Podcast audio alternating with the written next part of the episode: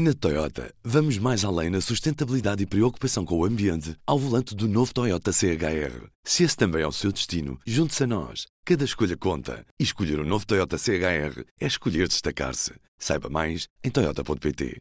Do Jornal Público, este é o Soundbite. Ruben Martins. Ora viva, e hoje comigo Ana Sá Lopes. Olá Ana. Olá Ruben. E a Helena Pereira. Viva Helena. Olá, viva. Hoje temos um som do líder do PSD e da AD, Luís Montenegro. Eu, eu já fui claro, eu peço muita desculpa. Uh... Seja mais fragilizado, parece que ainda não tomou uma decisão em relação a esta matéria, não pode passar essa imagem. Não, pelo contrário. Fragilizado porquê? Você quer que eu uh, fale de cenários de derrota que eu não vislumbro no meu horizonte, com todo o respeito?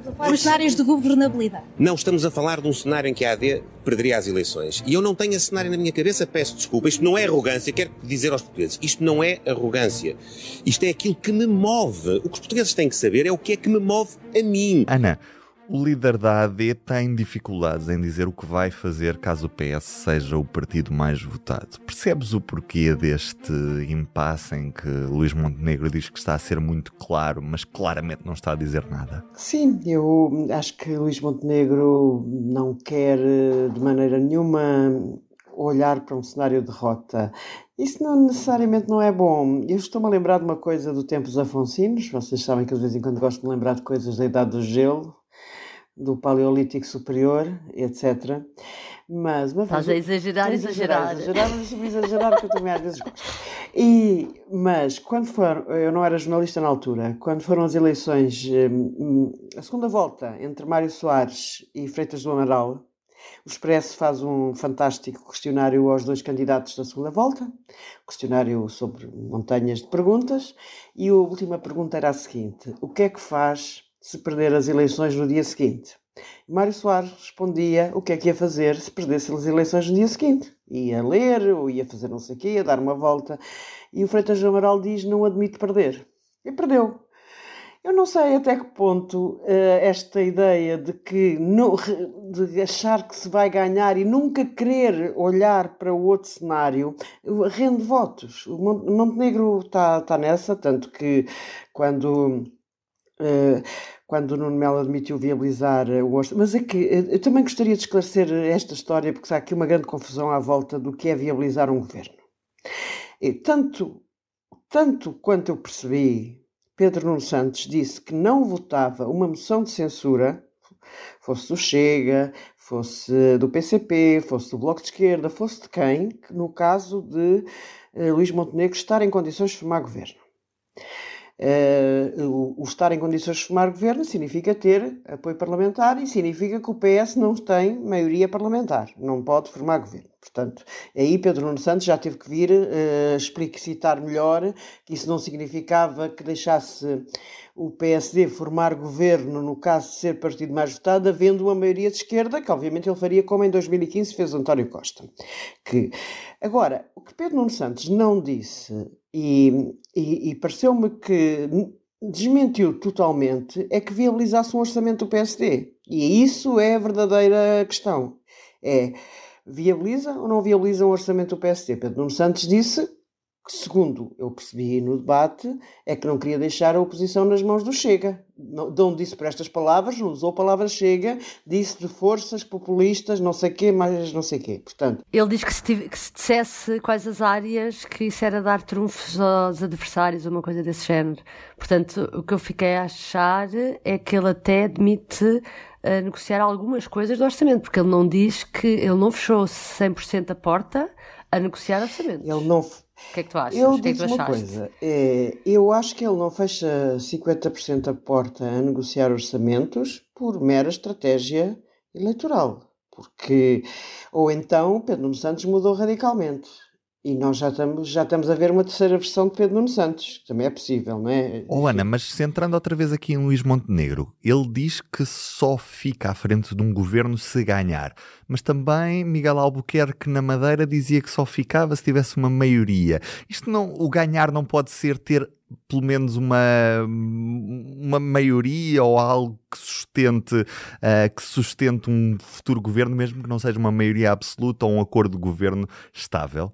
Ou seja, Montenegro pode aparecer a dizer eu não ganhei as eleições, o PS ganhou, mas eu ganhei na mesma porque eu tenho uma maioria maior do que, do que do PS. Eu acho que fazia todo sentido Montenegro fazer isso, foi o que António Costa fez em 2015. Eu acho que faz todo sentido um partido, mesmo que não fique à frente, na, não seja o partido mais votado nas eleições ou a coligação mais votada, faz todo o sentido se tiver hipótese de formar governo de o formar. Uh, o que conta aqui é a maioria parlamentar, como contou em 2015.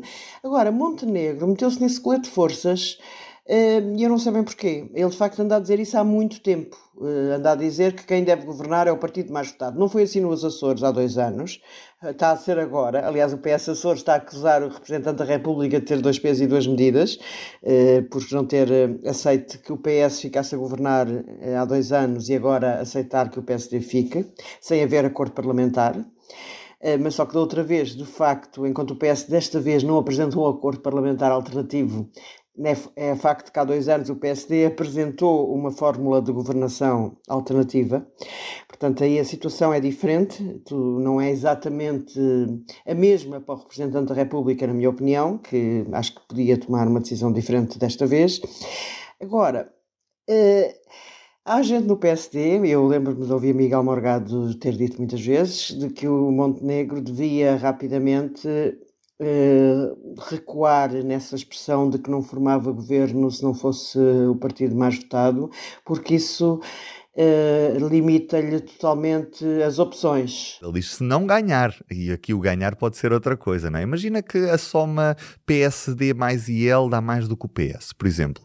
Pode ser considerado uma vitória. E é uma vitória. E é uma não, vitória. Mas.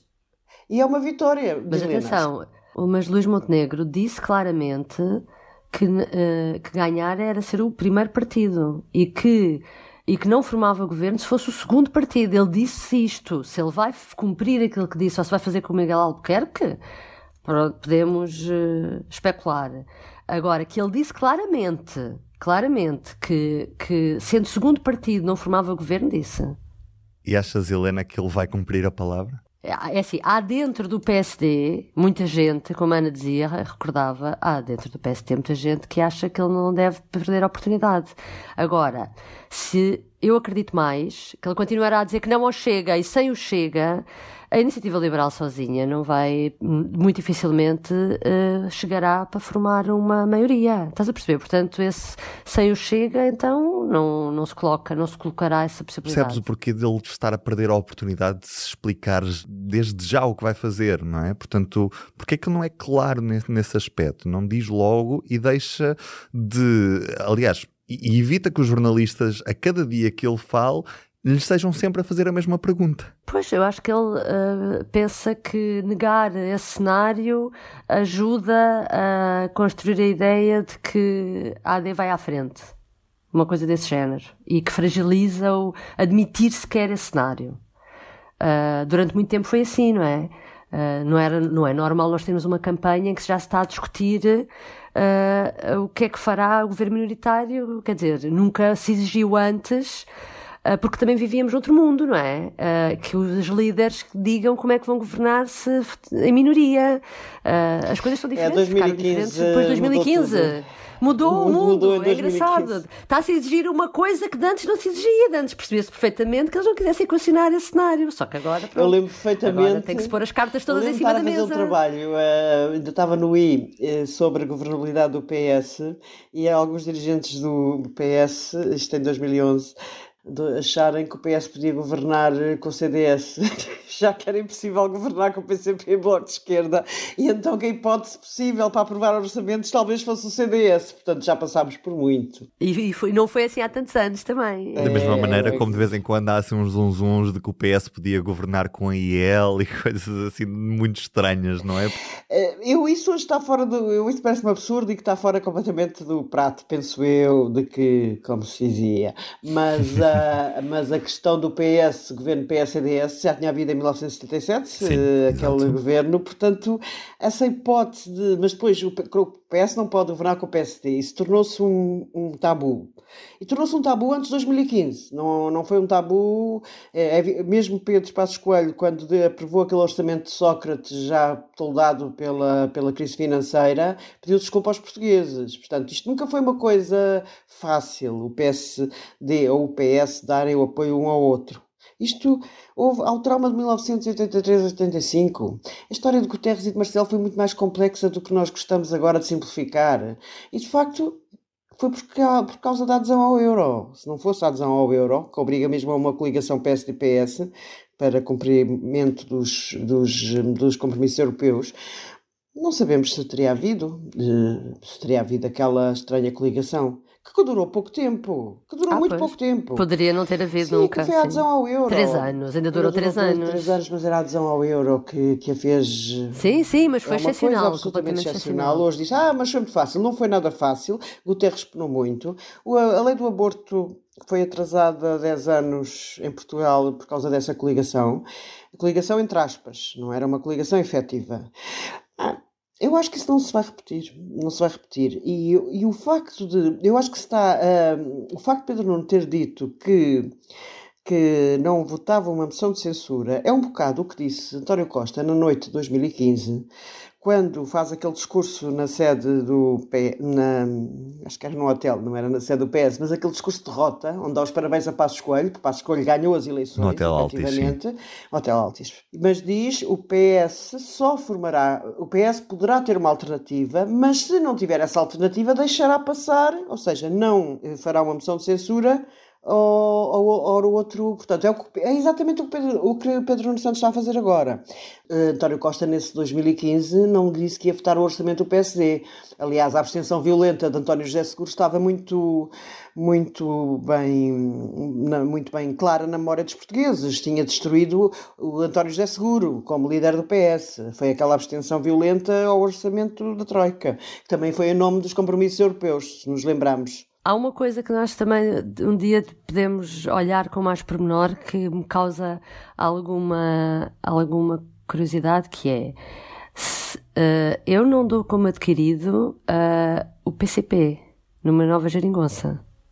Porque as, as, afirmações do PCP têm sido sempre de que o PCP em 2015 foi importante para fazer essa alternativa de governo frente ao PSD. Se o PSD, se é verdade que o PSD não faz acordo com o Chega, uh, uh, o, a ameaça de, uh, de, ou a necessidade de haver uma aliança à esquerda contra o PSD é menor. Certo. E se o PS for o partido mais votado, estamos numa realidade diferente, completamente diferente de 2015. O, PS, o PC não está a dar a mão a um líder do PS para derrotar a direita é o líder do PS que é o mais votado. Eu acho que vai ser tão complicado o PC, vai, vai, vai ser tão complicado a negociação com o PC, eles vão se fazer tão difíceis.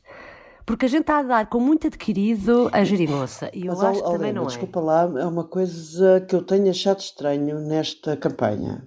Eh, tenho reparado nisto. Relativamente às últimas campanhas do PCP, nomeadamente a última em que, em que, que foi na sequência do chumbo do orçamento pelo PCP e que António Costa fez aquela, toda aquela, aquela vitimização, a verdade é que o PCP não falava tanto de geringonça como tem vindo a falar nesta campanha. Não há intervenção de Paulo Raimundo sim, e ele não fala sim. em geringonça. Apesar de tudo, porquê é que o PCP está agora a dizer de tal maneira e a valorizar a frase de Jerónimo de Sousa na noite eleitoral de 2015? Eles já estão a fazer campanha Mas com a frase é essa. Mas a frase só é válida se for o PSD à frente. O PSD, sim, sim, sim, estou a perceber, estou a perceber, estou a perceber. Faço outra pergunta, é como é que o líder do PC explica aos seus militantes que faz um acordo de caras com o PS se não há uh, medo ou se não há hipótese do PSD sozinho formar governo? Estás a perceber? Sim, percebo, é uma boa pergunta. São cenas dos próximos capítulos, Helena. Vamos ter uma sim, campanha eleitoral sim, sim, pela frente. Exato. Certamente esse assunto vai estar na ordem do dia nos próximos dias e até dia 10 de março ainda muita água vai correr. Já não muita, porque falta muito pouco falta tempo muito até pouco lá. Tempo, que horror. Um beijinho, até amanhã. Um beijinho. Até amanhã, até amanhã. Até amanhã. O Soundbites é um programa de Ana Salopes, Helena Pereira e Ruben Martins. A música original é de Ana Marques Maia. Siga o podcast na sua aplicação preferida para não perder os novos episódios. O público fica no ouvido.